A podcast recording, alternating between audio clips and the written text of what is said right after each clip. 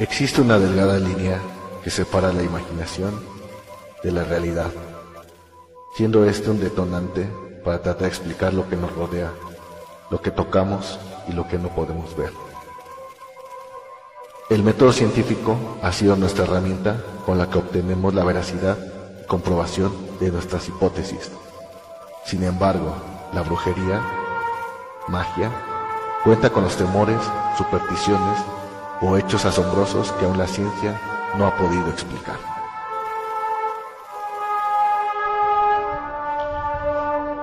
Adelantados a su época, perseguidos, lo jamás contado, lo inesperado.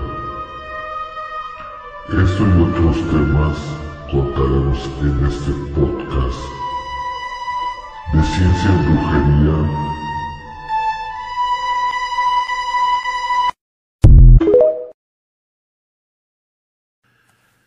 Hola, hola, buenas noches. ¿Cómo se encuentran amigos de Ciencia y Brujería? Pues bueno, muchas gracias por seguirnos. Este es nuestro primer capítulo de la temporada número 2 de la serie Personajes Famosos, Pasión, Delirio y Decadencia, el cual se dividirá en vida para quedarse loco, aportaciones y muerte. Hoy es 8 de diciembre del año 2022 y hoy vamos a hablar de un personaje famoso. Escuchemos la cápsula. Fue llamado el cazador que reflejaba la luz en su red desde las profundidades de la tierra y el guerrero que capturó el fuego del cielo. Él quería iluminar toda la tierra. Hay electricidad suficiente como para crear un segundo sol. La luz aparecería alrededor del Ecuador, como un anillo alrededor de. La humanidad no está preparada para la grandeza. En Colorado Springs he impregnado la tierra con electricidad. En el interior de la Tierra hay energías de alegría, paz y amor que se expresan, por ejemplo, a través de una flor que crece de la tierra, los alimentos que salen de ella y todo lo que la hace el hogar del hombre.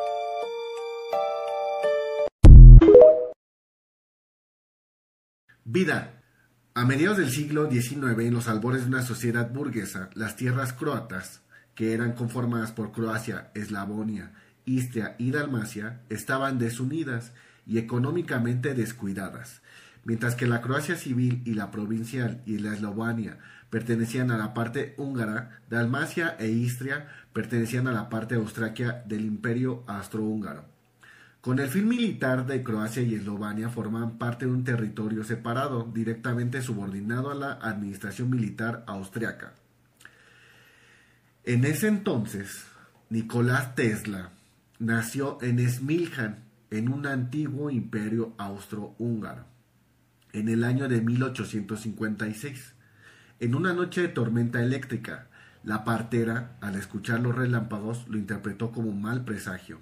Este niño va a ser un hijo de la oscuridad, afirmó, pero su madre respondió, no, él será un hijo de la luz. Su madre fue una inspiración toda su vida. En palabras de Nikola Tesla, mi madre descendía de una de las familias más antiguas de esta región que llevaba en sus genes el talento inventor.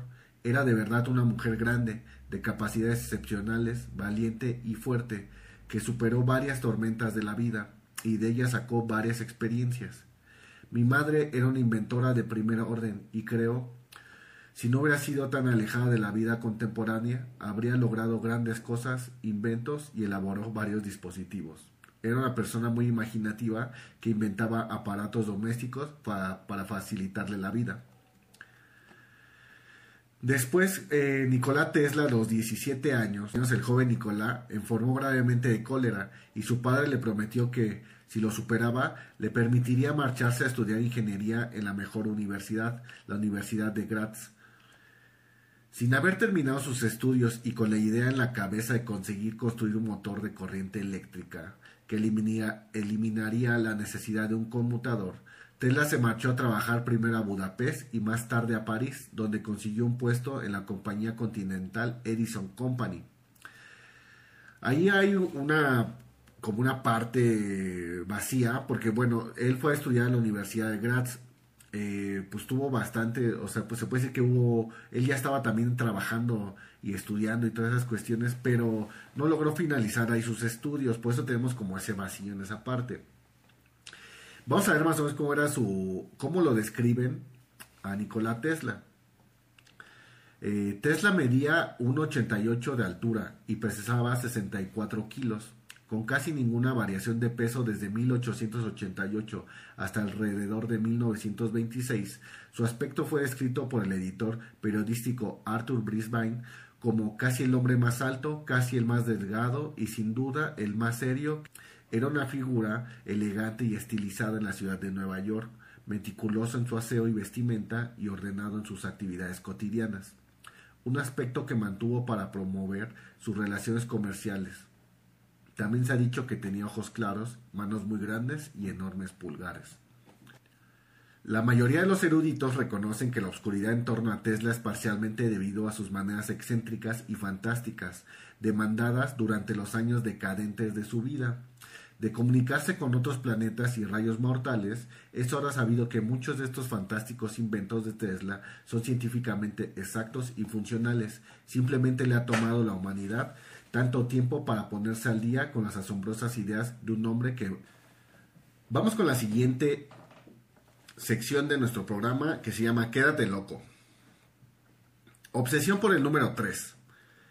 El genio croata tenía algo parecido a un trastorno obsesivo compulsivo el llamado TOC, con el número 3. Si se dice que necesitaba 18 servilletas, número divisible entre 3, para limpiar sus vasos y cubiertos, que se lavaba las manos tres veces seguidas e incluso rodeaba mosaicos, ladrillos y piedras sobre los que caminaba, o edificios a los que tenía que entrar hasta un total de tres veces antes de hacerlo. Además, murió tres días antes de celebrar su cumpleaños 87 y pasó su última década alojada en el hotel de New Yorker, en concreto en la habitación 3327 de un de nuevo divisible entre 3 en la planta 33 entonces bueno vemos ahí sus, sus cosillas que tenía nuestro querido eh, Nikola Tesla eh, también una de las cosas de quédate loco número 2 quédate loco número 2 el celibato si el sexo entorpece la actividad científica, Tesla se lo tomó muy en serio. Decidió llevar una vida de castidad para entregarse a sus inventos. A pesar de ello, las mujeres caían rendidas a sus pies debido a su brillantez y fama. El genio de la luz llegó a cuestionarle al final de su vida si sacrificado demasiado por su completa entrega a la ciencia y su renuncia al amor. Quédate loco número 3. Cariño por las palomas. No compartió su vida con ninguna mujer, pero desarrolló un peculiar afecto por las palomas, les daba de comer, localizaba a las que estuvieran enfermas y las llevaba a la suite de su hotel para curarlas. Llegó a obsesionarse por una de ellas, asegurando que le daba razones para vivir. Quédate loco número 4. Era hiperglota. Se considera hiperglota aquella persona capaz de hablar seis idiomas con fluidez en el caso de Tesla era un total de ocho, con los que se desenvolvía con facilidad. Serbio, checo, inglés, francés, alemán, húngaro, italiano y latín. Odio hacia las perlas y los objetos redondos. Quédate loco número 5. Odio hacia las perlas y los objetos redondos. Tesla despreció las joyas, nunca tuvo ninguna, las veía como una gran carga, más que un elemento de valor. No soportaba las perlas en concreto, hasta tal punto que se negaba a hablar con las mujeres que la llevasen. Esta versión se extendió hasta tal punto que empezó a odiar los objetos redondos en general. O sea, era terraplanista el güey, ¿no? eh, quédate loco número 6. Era coqueto, le gustaba llevar guantes blancos para la cena de cada noche. Además, cuando le fotografiaban, siempre tomaba un buen rato para conseguir exhibir su mejor perfil. Quédate loco número 7. Tesla tenía memoria fotográfica. Tesla era capaz de memorizar los libros y las imágenes para sus invenciones sin registrarlas de manera material. Visualizaba los inventos pieza a pieza en su cabeza y al probarlos solían funcionar a la primera. Quédate loco número 8. Creía en la eugenesia. La eugenesia consiste en la aplicación de las leyes biológicas de la herencia al perfeccionamiento de la especie humana. Al parecer nuestro genio inventor consideraba que algunas personas no eran adecuadas para tener descendencia, siendo necesario evitar la reproducción de los no aptos. Quédate loco número 9. Pánico a los gérmenes. Tenía hábitos de higiene excesiva, consecuencia probable de su dura convalecencia por la cólera durante su adolescencia. Entonces, ¿cómo han visto este, a este inventor, científico, genio? No hemos profundizado mucho en su historia porque la verdad no acabaríamos. Vamos a darle como que un, ya saben, es algo muy general. Pero bueno, él desde muy pequeño pues fue como que pronunciado, ¿no? De, de esta tormenta eléctrica. Y también pues no se le dejaba como que hacer lo que él quería, ¿no? También tiene la parte del héroe, ¿no? Él no quería, o sea, él, su padre quería que fuera pastor como él. Y pues él quería estudiar ciencia desde niño. Y se dice que pues la inteligencia la sacó de la madre, ¿no? Platica que ella era como que la inventora, ¿no? Que inventaba cosas ahí en su casa. Después fue a estudiar y él era muy, se puede decir, eh, pues yo creo que retaba mucho a sus contemporáneos, ¿no? Entonces también como que yo creo que sacaba de arroz que tres personas. Y viendo que no podía pues cambiar las leyes o la, ahora sí que la educación en su país, pues decide mejor ponerse a trabajar. Ya trabajando es cuando lo, a él lo recomiendan con esta famosa carta que le envían a Tomás Alba Edison, ¿no? Y, es así como empieza como que su camino que va hacia Estados Unidos y empieza otra etapa en su vida. Ya él ya se, ya, se gradúa allá en Estados Unidos, pero la verdad con las invenciones que había hecho, pues no, no, de verdad dejó bastantes, bastantes cosas de legado para la humanidad. Pero bueno, vamos a hablar al respecto de esto. Aportaciones. Tesla tuvo unas 300 patentes de sus inventos en los Estados Unidos, unas más fructíferas y revolucionarias que otros. Ahí quedan el generador eléctrico, la corriente alterna, el motor de inducción, las bujías, el alternador y el control remoto. Pero vamos a hablar de la más, la más que al día de hoy, gracias a él tenemos electricidad en nuestras casas, y se llamó la batalla de las corrientes. Eh, Edison y Tesla y el nacimiento del sistema de potencia. Para todos los retractores hablamos de Edison porque Edison fue el que empezó, es como la base del proyecto de la electricidad, pero lo vamos a escuchar aquí. A principios de 1800, todavía las grandes ciudades utilizaban lámparas de gas para iluminar sus calles y sus casas. Obviamente hoy pensamos en lo inconveniente que esto sería. Sin embargo, en 1800 no existía otro método para iluminarse. Esto es hasta la aparición de la tecnología de iluminación por arco en 1808, la cual rápidamente tomó el negocio de la iluminación externa, la iluminación de las calles. Sin embargo, esta tecnología no era apropiada para la iluminación interior, por lo que se continuó la búsqueda de una alternativa.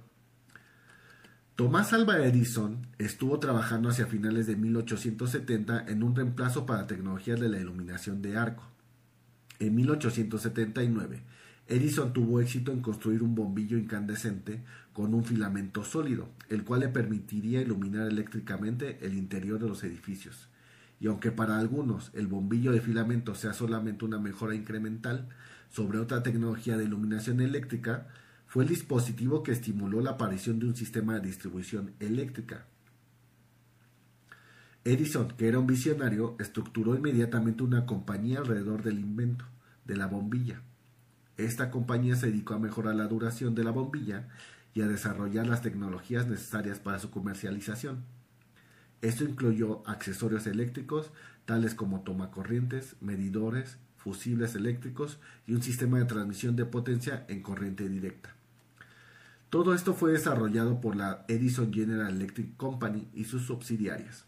Por su parte, Tesla había estado trabajando en un sistema polifásico de corriente alterna. Para el año de 1887, Tesla registró varias patentes para el sistema de distribución de corriente alterna polifásico, motores polifásicos de corriente alterna, generadores y transformadores. En total sumaban siete patentes. En 1888, luego de ver una exposición sobre sistemas polifásicos de Tesla, Westinghouse decidió comprar sus patentes y lo contrata para desarrollar la siguiente generación de sistemas de potencia. El fin de la guerra de las corrientes fue en la Feria Mundial de Chicago, finalmente para el año de 1892. Se perfeccionó el motor de sistema de transmisión polifásico de Tesla. El mismo fue demostrado en 1893 en la Feria Mundial de Chicago e inmediatamente se inició el proyecto de la central eléctrica de Niagara Falls, Falls junto con la línea de transmisión polifásica de corriente alterna que la conectaba con Buffalo, Nueva York. el cual entró en operación en el año 1886. Este proyecto coronó la victoria de la corriente alterna sobre la corriente directa, al menos durante los primeros 130 años, o sea, en la actualidad. Entonces, bueno, este fue como que el tema más, grande. Vamos a tocar otras, otras aportaciones, pero este, el de la guerra de las corrientes alternas, de las corrientes, el guerra de las corrientes, fue porque cada quien tenía su sistema. Obviamente al día de hoy seguimos utilizando los dos tipos de sistemas. El que Tesla desarrolló, lo desarrolló porque su energía alcanzaba a abarcar mayores distancias. Si la corriente directa hubiera podido encontrar el modo de que de romper esa barrera, pues tal vez no hubiera existido nunca la corriente alterna, ¿verdad? Pero bueno, no solamente fue eso, también fue el motor eléctrico y bla, bla, bla. Pero vamos a seguir leyendo sus aportaciones. Eh, también eh, inventó la radio. Tesla fue el inventor de la radio. Eh, aunque el crédito oficialmente lo tiene Marconi, existe evidencia de que Tesla presentó su versión en 1893 a la Asociación Nacional de Luz Eléctrica y posteriormente la patentó en 1897. Sin embargo, en 1904 la Oficina de Patentes cambió su decisión a favor del italiano, quien muy probablemente fue financiado y apoyado por Thomas Alva Edison y Andrew Carnegie.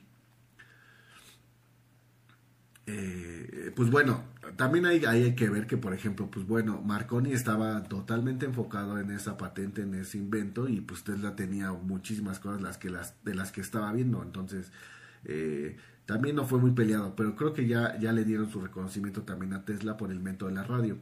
El bulbo. 40 años antes de que la industria utilizara bulbos fluorescentes, Tesla ya los había tenido en su laboratorio. Incluso dobló varios tubos para formar los nombres de científicos famosos, creando las primeras, las primeras luces neón. Entonces, él ya había, imagínense, desde aquel entonces eh, la eficiencia energética pudo haber cambiado drásticamente porque obviamente pues estos focos a, este, consumen el 80% menos de energía que un bombillo eléctrico, ¿no? que un foco. Pero bueno, eh, los rayos X. La invención de los rayos X se la acredita al físico alemán Wilhelm Conrad Roentgen, pero los aportes de Tesla fueron fundamentales. Una década antes de su invención, Tesla desarrolló varias investigaciones sobre el campo del electromagnetismo, dando cuenta de lo importante que era la consideración de los peligros inherentes al uso de la radiación ionizante. Eh, la corriente alterna, ya hablamos de ella. Eh, pero vamos a decir rápidamente. La corriente alterna. En la Exposición Universal de Chicago de 1893, Tesla y Edison presentaron dos formas de producir y distribuir electricidad. La corriente directa de Edison era costosa y su producción era peligrosa. Sin embargo, el método Tesla probó que la corriente alterna era segura. telecomunicaciones inalámbricas. Tesla demostró que la transferencia de energía eléctrica de forma inalámbrica era posible mediante el uso de una serie de bombillas de fósforo, proceso al cual llamó inducción electrodinámica. El inventor creía que algún día esta tecnología permitiría la transferencia de energía. El motor eléctrico, uno de, los, inventos de Nikola Tesla, que en años recientes se ha popularizado por la compañía del mismo nombre, se trata de un motor con campos magnéticos que giran para producir energía. Con la crisis de 1930 y la Segunda Guerra Mundial, el invento quedó en el olvido, al menos para su uso en vehículos, pero esta invención se utiliza en diversas máquinas, como los ventiladores industriales, las bombas de agua, discos de computadora y relojes de pulsera y compresores. Y pues bueno, estos fueron como que los principales eh, inventos que tuvo Tesla, sin embargo, pues él tuvo 300 patentes. Entre una de ellas eh, está un avión que tenía una levitación horizontal, que ahora ya la utilizan los jets, pero hagan cuenta que el principio que él inventó es el mismo que se está manejando, ¿no? Pero él ya lo había inventado de eso. También el uso de satélites, la transmisión inalámbrica. Nos falta hablar de Wander Clive, pero bueno, vamos a seguir. Muerte. Que el futuro demuestre la verdad y evalúe a cada uno de nosotros según sus trabajos y sus logros. El presente es de ellos, pero el futuro, porque he trabajado, es mío. El 7 de enero de 1943, a la edad de 86 años, Tesla murió solo en la habitación 3327 de del Hotel New Yorker. Su cuerpo fue encontrado por una recamarera que entró en la habitación de Tesla, ignorando el cartel de no molestar, que el propio Tesla había colocado en su puerta dos días antes. Un médico forense examinó el cuerpo y dictaminó que la causa de la muerte había sido una trombosis coronaria. Dos días después, el FBI ordenó que la custodia de las propiedades extranjeras se apropiara de las pertenencias del difunto. Aunque Tesla era ciudadano estadounidense, John G. Trump, profesor del MIT y un conocido ingeniero eléctrico que prestaba servicios como ayudante técnico de la National Defense Research, fue llamado para analizar los artículos de Tesla, que estaban en custodia. Después de una investigación de tres días, el informe de Trump concluyó que no había nada que pudiera constituir un riesgo en manos hostiles, concluyendo que los pensamientos y esfuerzos de Tesla durante al menos los últimos 15 años de su vida fueron principalmente de carácter especulativo, filosófico y algo promocionales, a menudo relacionadas con la producción de transmisión inalámbrica de la energía, pero no incluyó principios o métodos nuevos, sólidos y viables para realizar tales cometidos. Este hombre, que hizo vitales descubrimientos a la humanidad, prefirió vivir en una forma humilde y con pocos recursos, y de manera solitaria. Su única compañía eran las palomas, a quienes trataba como mascotas. En reconocimiento a sus muchos logros, sería bueno que lo recordáramos, por ejemplo, cada vez que la luz de nuestros hogares encendemos un foco o cuando utilizamos nuestras computadoras, nuestros celulares o cualquier aparato eléctrico. Y pues bien, pues hemos llegado al final de este podcast. Esperemos haya sido de su agrado. Nos despedimos, les enviamos un fuerte abrazo y muerte a Sócrates.